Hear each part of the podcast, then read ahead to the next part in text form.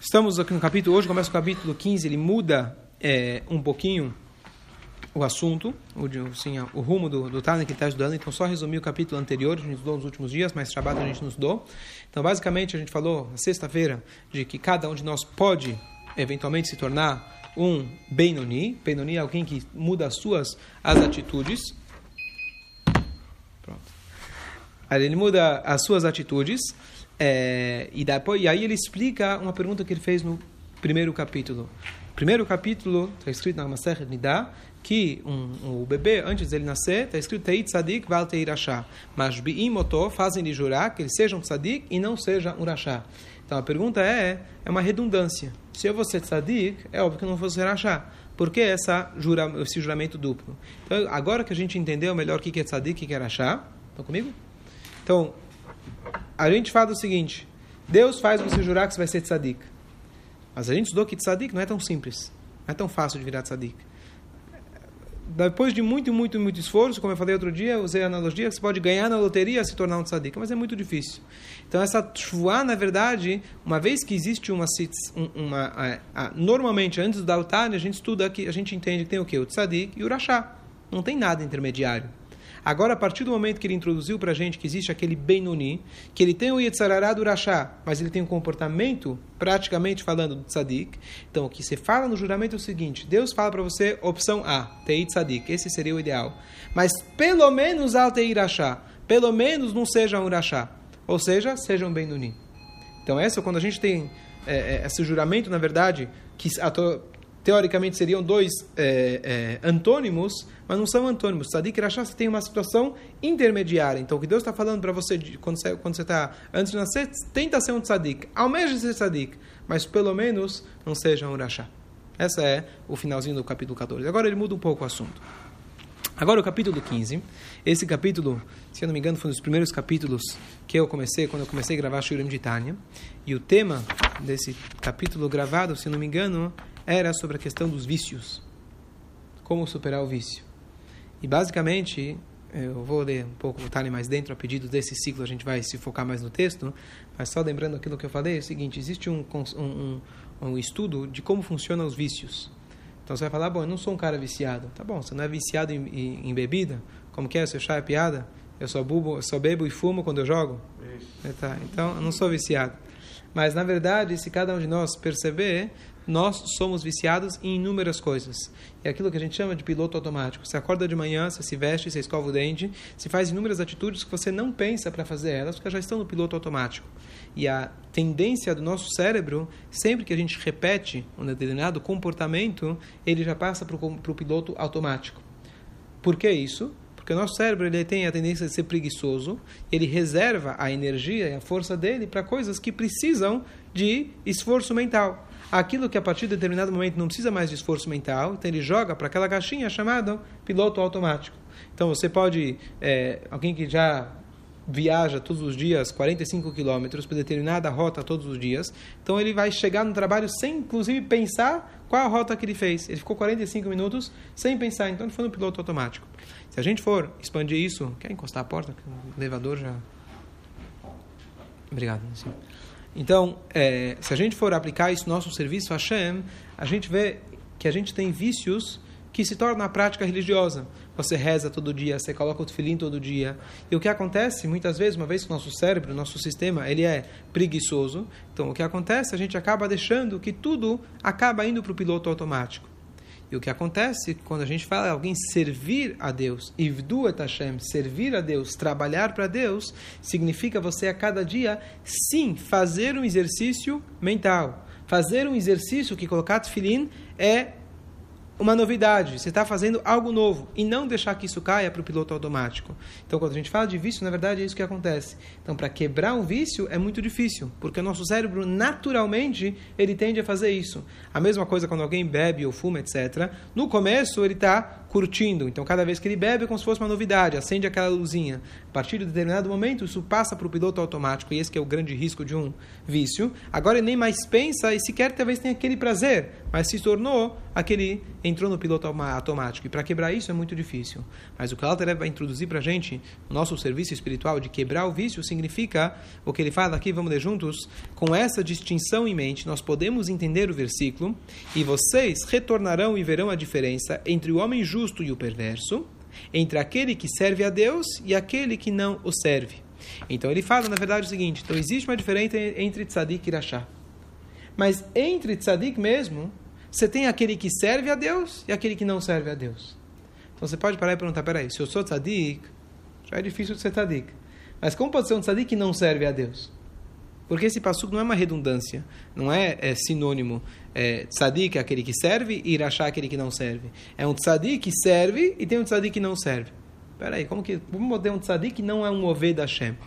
Então ele vai falar o seguinte: ben oved hove, tzavodah.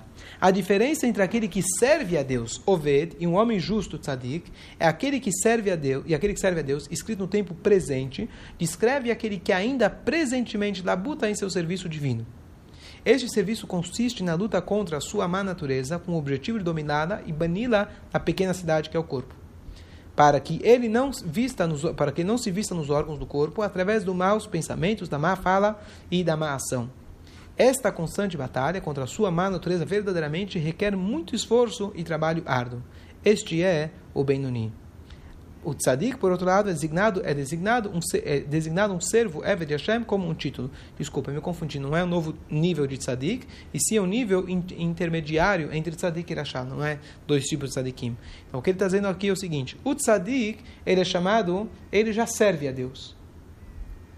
O, o, o Benoni, ele está servindo a Deus.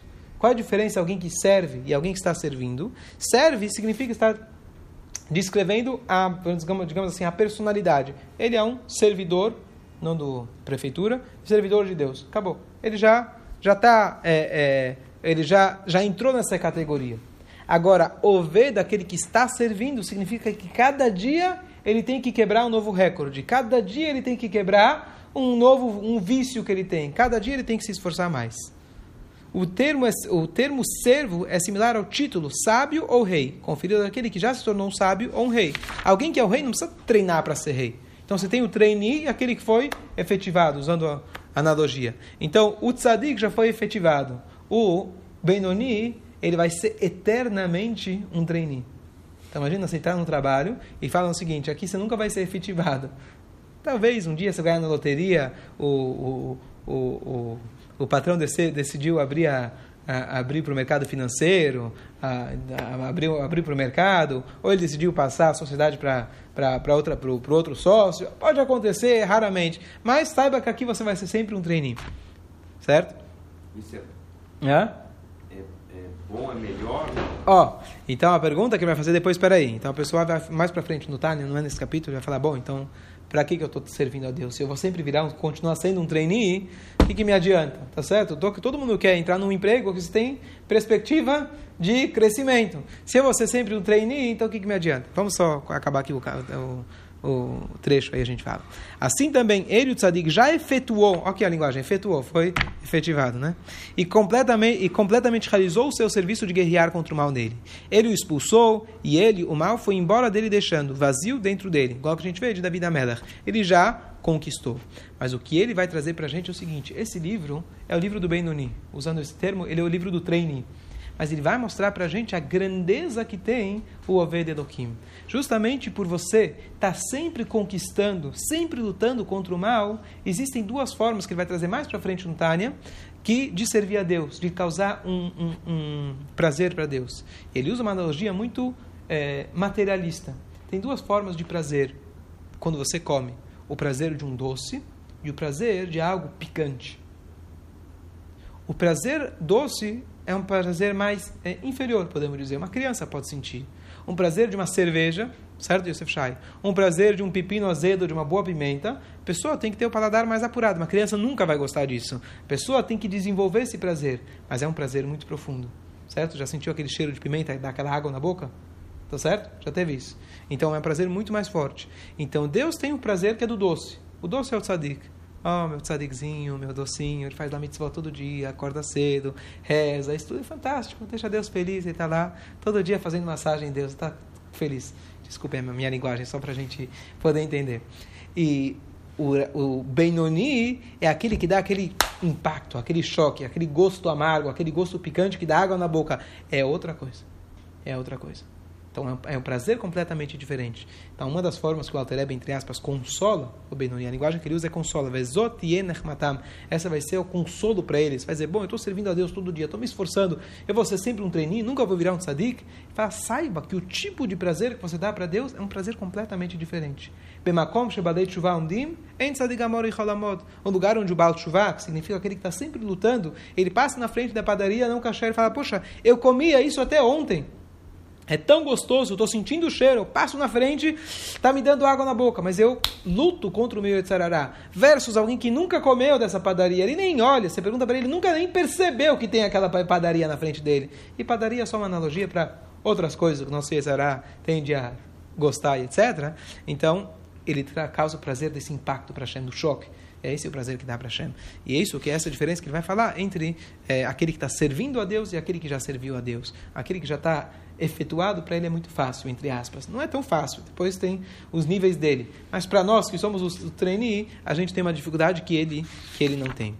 É, então a lição prática disso daqui a gente saber que a nossa guerra constante com Yetzirará é o que realmente dá um prazer para Hashem e eventualmente a gente também vai ter um prazer nessa, nessa guerra, nesse esse gosto de, do, do picante a gente também pode sentir. Esse é o resumo do Tânia de hoje. A gente parou literalmente no meio do assunto, mas a gente guarda para o próximo, próximo, próximo show para a gente completar.